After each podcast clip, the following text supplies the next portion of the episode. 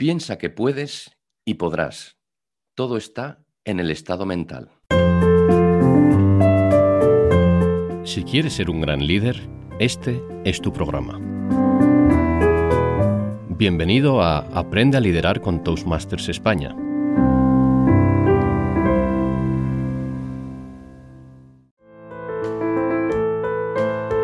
Para los que no conozcáis a Alba, es ingeniera por la Universidad Autónoma de Cali, en Colombia, aunque trabaja desde hace 20 años en España, cuando emigró a nuestro país. ¿Y dónde trabaja? En el sector asegurador, como corredora de seguros freelance.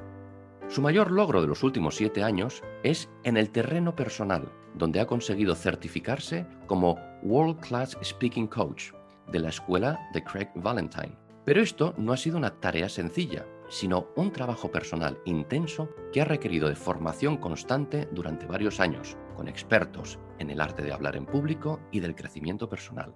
Alba pertenece al Club Sagrada Familia englobado dentro de la División B y donde ha pasado por la mayoría de los cargos, desde relaciones públicas, pasando por vicepresidente de afiliación hasta vicepresidente de educación y llegando al puesto de presidente.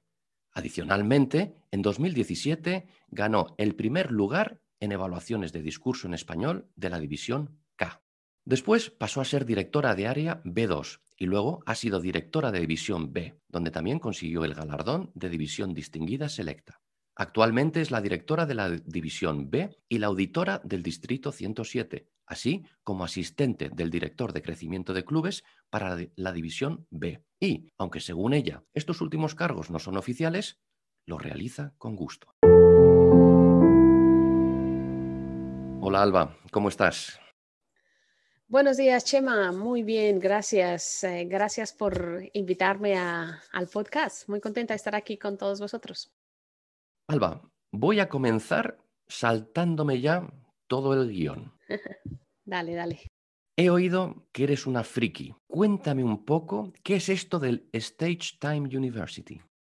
Mira, eh, es que justo ayer que te escribí, estaba atendiendo una de las sesiones del Stage Time University. Esto es una, bueno, entre comillas, universidad que no, es el nombre de una escuela de, un campeón mundial, de dos campeones mundiales de Mark Brown y Darren Lacroix. Y estos crearon, pues son, han sido campeones durante 20 años y han creado una escuela. Y allí pues se hace de todo un poco, se practica, pasamos discursos, los hacen, hacen feedback, hay muchísimas cosas para aprender y a mí me encanta. Entonces yo todo lo que puedo relacionado con hablar en público, ahí estoy metida sea que participe o no, pero estoy viendo y viendo nada más el feedback que esta gente da y cómo lo hacen, pues aprendes muchísimo.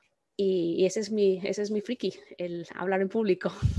No me extraña que con tanta formación haya sido campeona de la División K en su día y siga siendo una gran oradora. Ese es el objetivo, mejorar cada vez.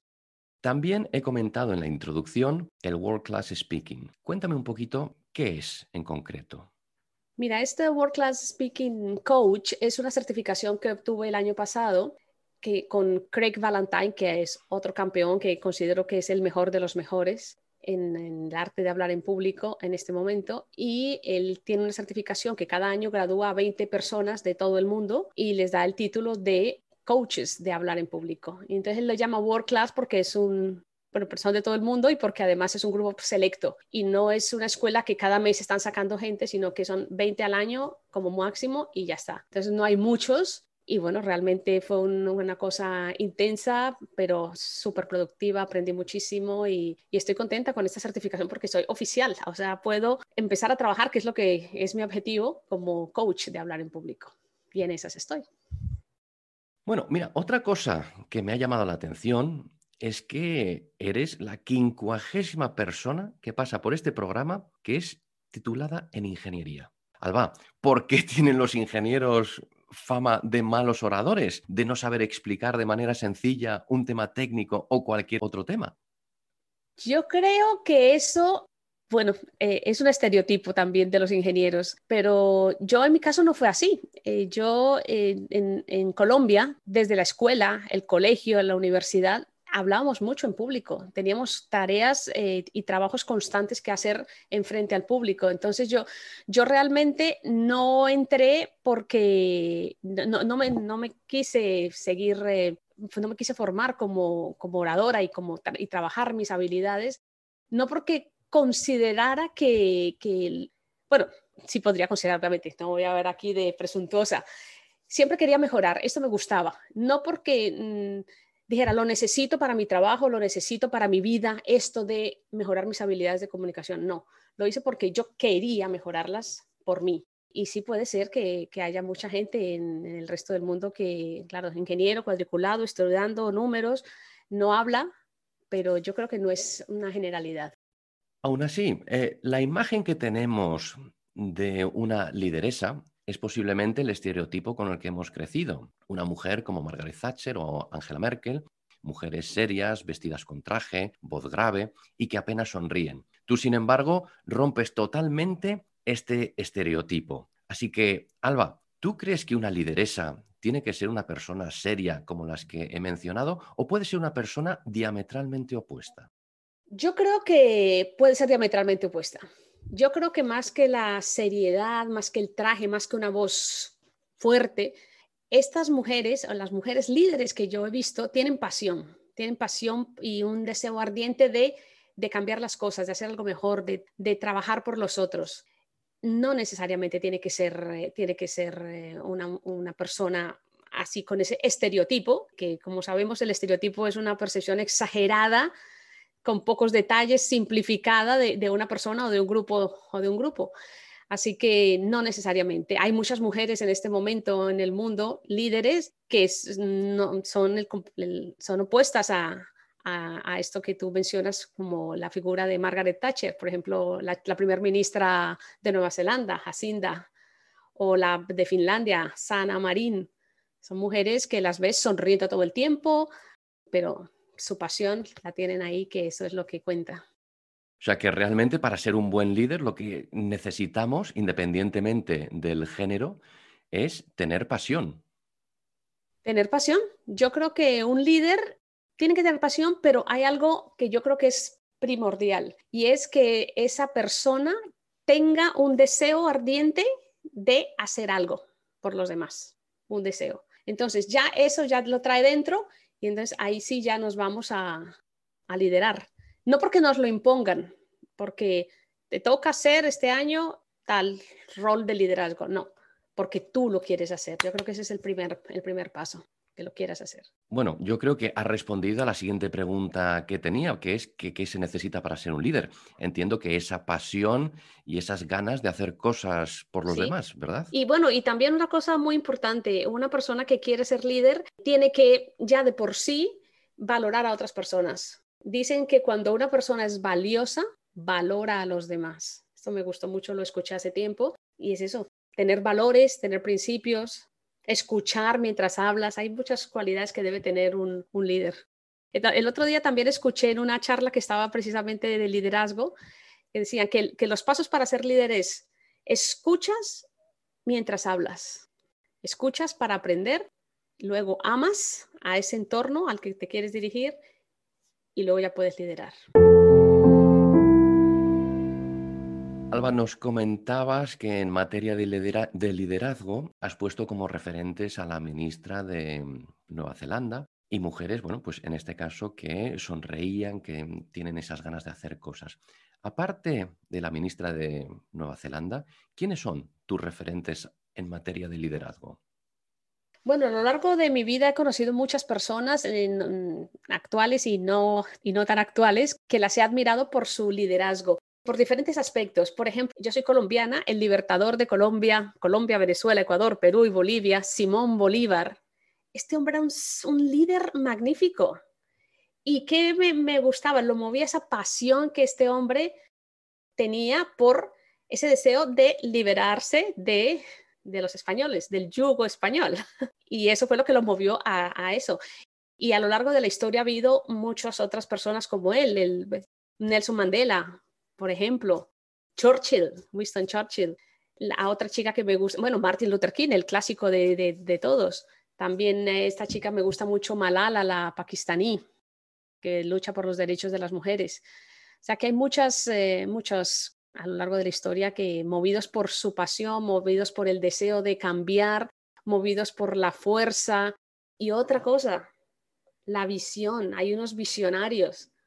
Hay una chica de aquí española que me gusta mucho, Carlota Pi, de, creó la empresa Hola Luz y su visión es transformar el mundo de la energía. Y en eso está y, tiene una política empresarial muy interesante que me gusta y, me, gusta esta mujer.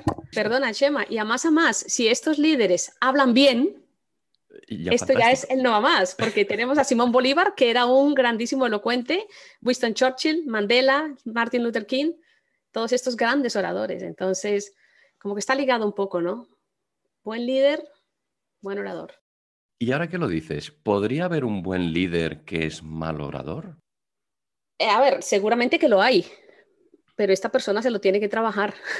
Si una persona que está en una posición de liderazgo no sabe transmitir, no sabe comunicar, un buen orador sabe escuchar. Si tampoco sabe escuchar, pues es que realmente es, a lo mejor esa es la típica persona que está en esta posición porque fue, le tocaba llegar a ese cargo, pero realmente no tiene ningún interés, ninguna, ningún deseo ardiente de hacer cosas. Vamos a entrar, si te parece ahora, en esto que he llamado yo la sección Cuéntame. Muy bien donde nos vas a tener que contar anécdotas de tu vida. Sí. Si te parece, bueno, pues empezamos con la primera.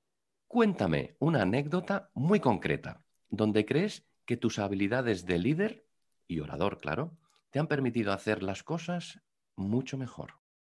Mira, en el año 2017, bueno, desde hace 20 años me dedico al sector asegurador y he trabajado con muchas personas que dedicadas a las ventas, comerciales de ventas. Y una cosa que yo he notado aquí que falta es la, motivación al grupo de ventas. Se hacen muchas charlas, cómo vender, técnicas de venta, pero no hay lo que yo veo que en Estados Unidos lo hacen mucho, que es la motivación, el que venga, vamos, eh, motivación realmente a los vendedores, no, no que tus técnicas de venta. Y una vez en el 2017 me dirigí al, director de una de las compañías de seguros aquí en Barcelona y le dije, oye, ¿qué posibilidad hay de que yo conozco gente, traigamos a un motivador aquí bueno para que motive a la fuerza de ventas? Y su respuesta fue, no tenemos presupuesto para eso. Y entonces le dije, ¿y si lo hago yo? Y me dice, pues encantada si lo haces tú, gratis, obviamente. Y entonces me empecé y reuní gente y empezamos, convoqué personas, ya algunos me conocían y, y les convoqué a una y empecé a dar charlas de motivación en esta compañía de seguros y fue, un, y fue realmente un éxito y que las hacía cada 15 días, luego me decían, hagámoslas cada semana, y hombre, tampoco. Y en una de esas charlas apareció el director que nunca había ido con otros dos directivos y se sentaron allí y eso para mí fue, bueno, eh, el, nerviosismo porque claro, es diferente el director que, la fuerza de ventas, ¿no? Que un poco los conozco y estamos más, lo llevamos todo más por la mano. Y realmente luego me felicitaron y me dijeron que les había gustado muchísimo cómo lo había hecho, que podíamos hablar para mirar de seguirlo haciendo. Y bueno, y se lo hice durante bastante tiempo. Luego al final lo dejamos de hacer, pero, pero fue una cosa en la que me sentí que realmente había hecho las cosas bien y que había gustado lo que había hecho. Y Alba, cuéntame también con un ejemplo ¿Dónde te has dado cuenta de que tus habilidades de comunicación han mejorado con respecto al pasado? Yo creo que cuando empecé a ser consciente de la forma como hablaba a los otros, porque mi papá siempre me ha dicho, eres muy impulsiva. Y es verdad, muchas veces reacciono y sin pensar. Desde el momento en que he empezado a, controlar no, exactamente a pensar lo que voy a decir, sino a, no actuar, a no dar una respuesta impulsiva, sino una respuesta correcta, y, pero, pero mm, no, no, que, no, no que saliera impulsivamente. En mis relaciones familiares, eh, a la hora sobre todo de hablar cosas, asuntos espinosos, temas difíciles con la técnica del feedback es maravilloso. Primero decir todo lo bueno que te gusta de esa persona, lo bien que hace ciertas cosas y luego decir, bueno, y ahora en este aspecto yo creo que podríamos hacerlo así y así. Y realmente me funciona muy bien y no solo en las relaciones familiares, sino en el entorno laboral. Es una técnica que no falla. Y entonces creo, y esto realmente lo he aprendido en, en Toastmaster inicialmente, y luego pues he visto que es cómo funciona el tema de pedir cosas y dar feedback y en todos los aspectos. Y además que quedaste en primer lugar en el concurso de evaluaciones. exactamente. que eres una maestra en esto. Soy una friki de las evaluaciones. Estoy viendo un discurso por ahí, estoy evaluando, así no me toque, pero lo evalúo. Para luego comparar a ver lo que dice el evaluador, ¿sabes? Y, ya la última pregunta que te hago de esta sección. Eh, cuéntame una situación en la que has pensado, hoy me sentí un líder y hace cinco años no lo hubiera hecho igual de bien. Hubo una ocasión en la que organicé un concurso de división, la división de acá, y bueno, tenía, la satisfacción fue el que cuando estaba recopilando a mi grupo de, de trabajo, a los voluntarios, que no es una tarea fácil, muchos me dijeron, entro a la organización del evento por ti, porque estás tú. Si tú no estuvieras, no entraba. Entonces ahí he dicho, bueno, me, dije, creo que algo estoy haciendo bien, porque si la gente quiere estar conmigo, es porque algo les gusta y algo, algo hago bien. Y, y estoy segura que años atrás no, no lo hubiese conseguido. Y vamos a ir ya concluyendo. La cita, piensa que puedes y podrás, todo está en el estado mental, es tu cita preferida. Pero, ¿esto tiene algo que ver con el método Cava que tú utilizas? Te ha llegado las noticias del método Cava. Sí, sí. Sí, sí, tiene que ver. Esta frase se me quedó cuando tenía 20 años que hice mi primer curso de control mental, el método Silva de control mental, que su lema es piensa que puedes y podrás. Todo está en el estado mental. Y desde ahí cuando descubrí ese método dije, esto es una maravilla, ¿cómo es que no lo descubrí antes de, pero bueno, a partir de ahí lo he utilizado en muchísimos aspectos de mi vida y lo del método Cava viene a que hace poco di un discurso y se me ocurrió el método Cava, que es compilar la técnica de ese método Silva de control mental para conseguir nuestros objetivos. Y yo estoy convencida, lo he practicado muchísimo, he tenido muchísimas experiencias de éxito. Si estamos alineados con nuestra mente, si realmente tenemos un deseo ferviente de conseguir las cosas y queremos y lo, hacemos con un proceso que es tan simple como sentirlo, verlo, hacer de cuenta que lo tenemos ya nosotros integrado y que lo hemos conseguido, podemos conseguir muchísimas, muchísimas cosas en nuestra vida, en todos los aspectos, para nosotros, ¿eh? como beneficio para nosotros, sin querer cambiar a otras personas. Y funciona, funciona. Si todo está en el estado mental. Pues cambiaremos nuestro estado mental para ser más felices con nosotros mismos, para estar más motivados, para ser mejores líderes y para ser grandes oradores. Sí, sí, es que si nos vemos como grandes oradores lo vamos consiguiendo. Si nos vemos, eh, si nos motivamos nosotros mismos ya con, nuestros, con nuestras afirmaciones, con nuestros pensamientos, todo, va, todo se va alineando, todo se va alineando para que consigamos las cosas.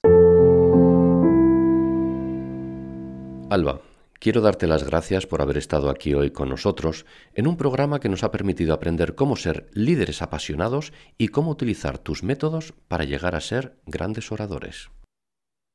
Pues yo encantada, Chema, y aquí estoy disponible para cuando quieras eh, hablar de otras cosas. Muchas gracias por, por tenerme y por escucharme. Y a vosotros, si os ha gustado el programa, no dudéis en darnos 5 estrellas en iTunes, en promocionarlo entre vuestros amigos e incluso suscribiros a través de vuestra aplicación favorita para no perderos ningún programa a partir de ahora. No os perdáis el próximo episodio de Aprenda a liderar con Toastmasters. Os espero.